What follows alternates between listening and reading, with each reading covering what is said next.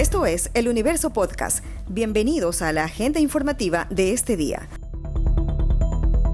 Hoy es el lunes 7 de marzo de 2022. Lo saluda Juan Pablo Pérez.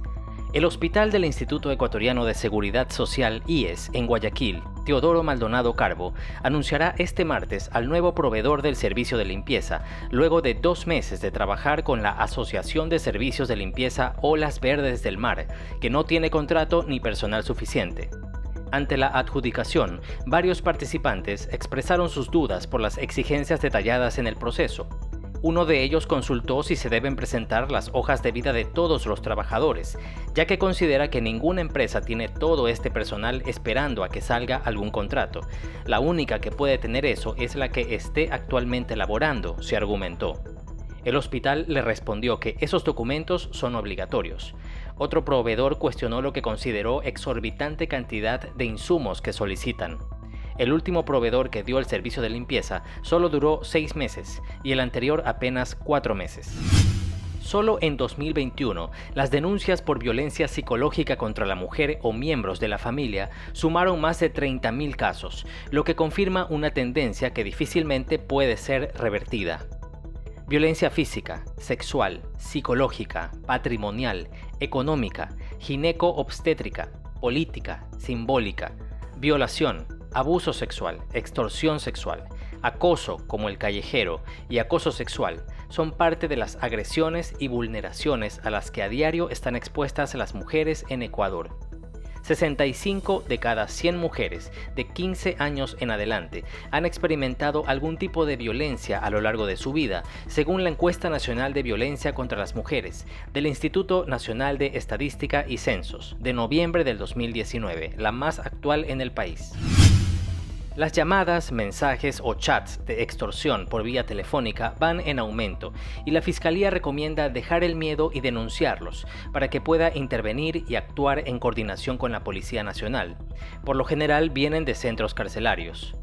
No es un mecanismo nuevo, pero a través de él se siembra zozobra en la ciudadanía, en las potenciales víctimas, que cada vez más se animan a denunciar. Quienes escriben lo hacen a nombre de bandas como los Choneros o grupos irregulares como las Fuerzas Armadas Revolucionarias de Colombia, FARC. Las investigaciones previas por este delito pueden durar hasta un año y durante ese lapso las personas amenazadas o intimidadas pueden pedir a Fiscalía que se las ingrese al programa de víctimas y testigos. Tras permanecer unos días en Uruguay, el buque Escuela Guayas zarpó para continuar su periplo hacia Mar del Plata, en Argentina denominado Velas Latinoamérica 2022. El crucero partió de Guayaquil en diciembre con 145 tripulantes, entre mujeres y hombres. Es la travesía número 33 de este buque. El crucero constituye una fase de aprendizaje para los tripulantes que provienen de diferentes partes del país. La Armada sostuvo que el crucero permanecerá unos cinco meses por los países de la ruta. Puertos de Curazao, Panamá, Brasil, Uruguay, Argentina, Chile y Perú forman parte del nuevo crucero de instrucción internacional. Desde su llegada en la década de los 70, el buque ha recorrido unas 555.000 millas náuticas en total. Esta noticia ha estado entre lo más leído de eluniverso.com en las últimas horas.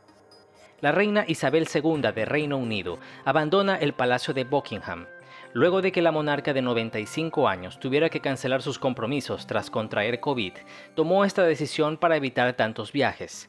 Desde ahora permanecerá en Windsor, donde pasó el confinamiento.